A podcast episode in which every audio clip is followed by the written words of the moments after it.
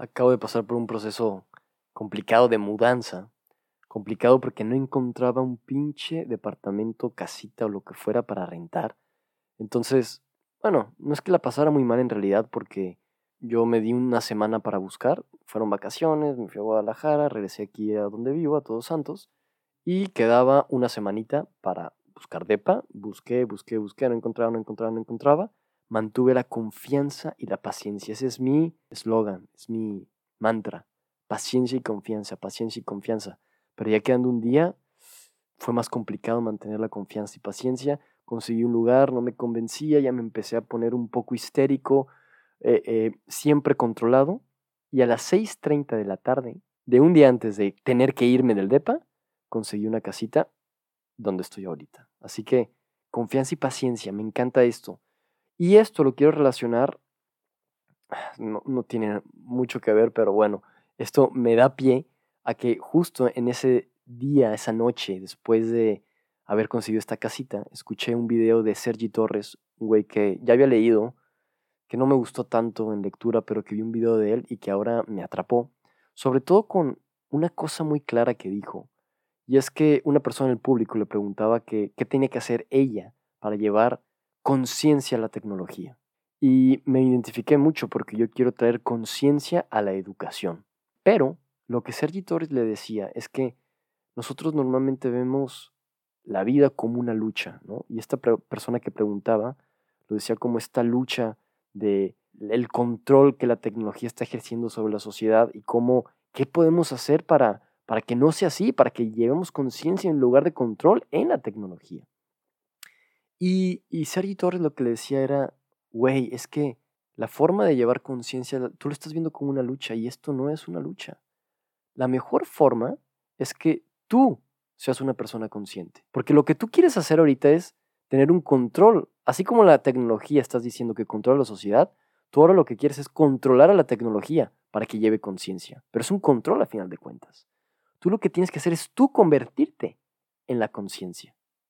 Conviértete en la conciencia y solo con estar ahí ya estás dando un mayor cambio.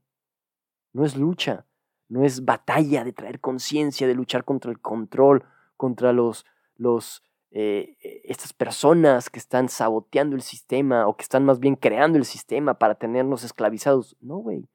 Tú conviértete en la conciencia y tú ahí vas a estar haciendo el gran cambio que te corresponde. Y eso yo lo veo entonces conmigo. No es que yo tenga que traer conciencia a la educación. Y no es que tenga que preocuparme por ver cuál es la metodología, cuál es la estrategia, cuál. Yo me tengo que volver este ente consciente, consciente, esta célula que va a transmitir su información genética con las otras células, es decir, con mis estudiantes, con mis colegas, de conciencia. Por eso tengo que trabajar conmigo mismo, en mí mismo. Yo me tengo que convertir en una persona coherente, consciente, y desde ahí entonces comparto esa conciencia en donde esté si quiero llevar conciencia a la educación, lo que tengo que hacer es ser un ente consciente dentro de la educación. Eso es, eso es. Y entonces los proyectos, las ideas, las estrategias irán cayendo si es que es mi papel, si es que es mi rol, si es que es mi misión. Pero por lo pronto yo tengo que ser este ente consciente y solo con eso ya estoy haciendo mucho por la educación. Y escuchar eso me hizo tanto sentido, me hizo sentirme liberado de una carga que yo mismo sentía de decir, ¿qué es lo que tengo que hacer en educación? ¿Cómo voy a tener la conciencia? No es una lucha, güey. Es simplemente vibrar en otra, en otra frecuencia. Y yo no lo voy a hacer solo, este gran cambio de educación. Entonces, siendo consciente, contagio esa conciencia y entonces entre todos vamos a mover, a impulsar esta ola del cambio, esta ola de la transformación. Así que este capítulo, eh, con paciencia y confianza, porque los grandes hechos llegan, los grandes cambios, lo que esperamos, si tenemos fe, si tenemos conciencia, paciencia, va a llegar eso que quieres así como llegó mi departamento. Y al mismo tiempo también ya hablo acerca de cómo nos tenemos que convertir en estos entes conscientes en donde queramos para hacer la transformación. No hay lucha, no hay lucha. Eso es.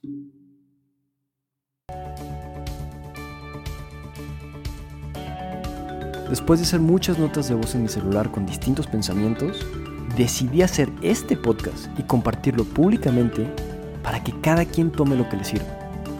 todos vivimos la vida de distinta forma y creo que las reflexiones que hago, muchas de ellas claras y con orden, otras tantas caóticas y confusas, pueden darte a ti una opción más para tu propio camino. Aunque tengo que decir que este podcast en realidad lo hago para mí. Me hablo a mí mismo como mi mejor consejero y como mi peor enemigo para profundizar en mi ser y encontrar nuevas posibilidades para expandirme, ser coherente y vivir en armonía. Soy Diego Casa y esto es De mí para mí.